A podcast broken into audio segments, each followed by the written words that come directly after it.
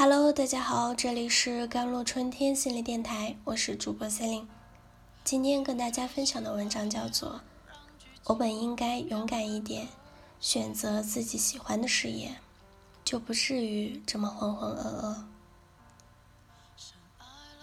二十五岁的女孩帕帕，已经在北京从事金融工作的她，其实从小就有一个写剧本的梦。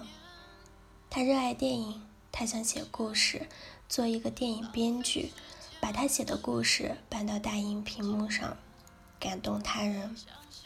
可是，在大学填报志愿的时候，他听了爸爸妈妈还有家里亲戚的话，动摇了。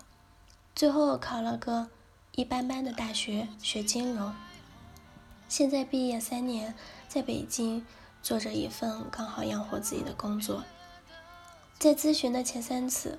他都在反复和我表达一个问题：我那个时候没有坚持自己的想法，可能那时我以为也许我慢慢会喜欢金融的，这是一个莫大的错误。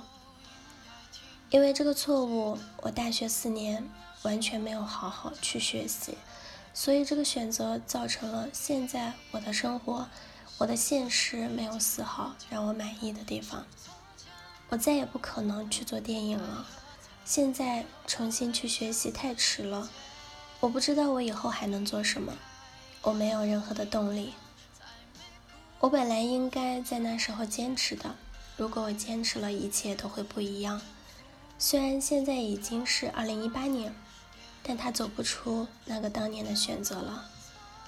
在他的内心里，七年前高考填志愿的选择已经定格了他的人生。最后，他走进了咨询室，寻求帮助。其实，来访者怕怕的现实是很多人的现实。当时如果不被父母影响，选择跟他一起就好了。我很后悔当时没有听从自己的心，虽然现在努力回到了最初想做的事情，但已经白白浪费了几年，追不上同龄人。对于这些搞不清楚自己要的是什么，当年没能坚持自己的选择，当时犯了一个错误的人来说，他们被我本应该困在原地，陷入了深深的自责和自我攻击。他们无力重新开始，失去了对自己基本的相信，过着不满意的生活，甚至彻底丧失了掌控自己生活的能力。我很想对这样的人说：不，掌控生活的关键不是尽可能早去搞清楚你要什么，因为无论你有多么想知道，一个人真正需求的东西，很有可能都是掩藏在潜意识里的。你的意识也会有很多烟雾弹，你会受到周遭的压力和别人价值观的影响。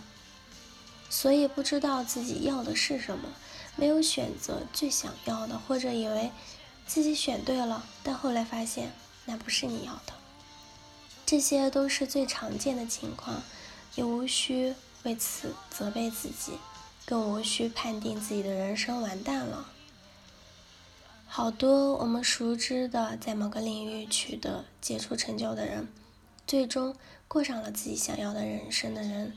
人生道路其实都拐了很多弯儿，这些人也许从一开始就不知道自己要什么，或者过去选择的后来放弃了，重新开辟了新的道路。很多事情只有经历了、尝试了，才知道是怎么一回事儿，所以他们一直在尝试的路上。也许你听过冯唐。读了八年的医科，获得了协和医学院临床医学博士的分堂。毕业的时候，他放弃了加入中国的顶级医院，人生重新出发，从零开始去美国学工商管理。在这条新的路上，从做 PPT 的小职员开始，他最终成为了麦肯锡的合伙人。后来又成为了华润医疗集团的首席执行官。当然，大家都认识他，主要还是因为他工作之余一直写的小说，但是他自己最喜欢哪一种身份？医学、写作还是经商？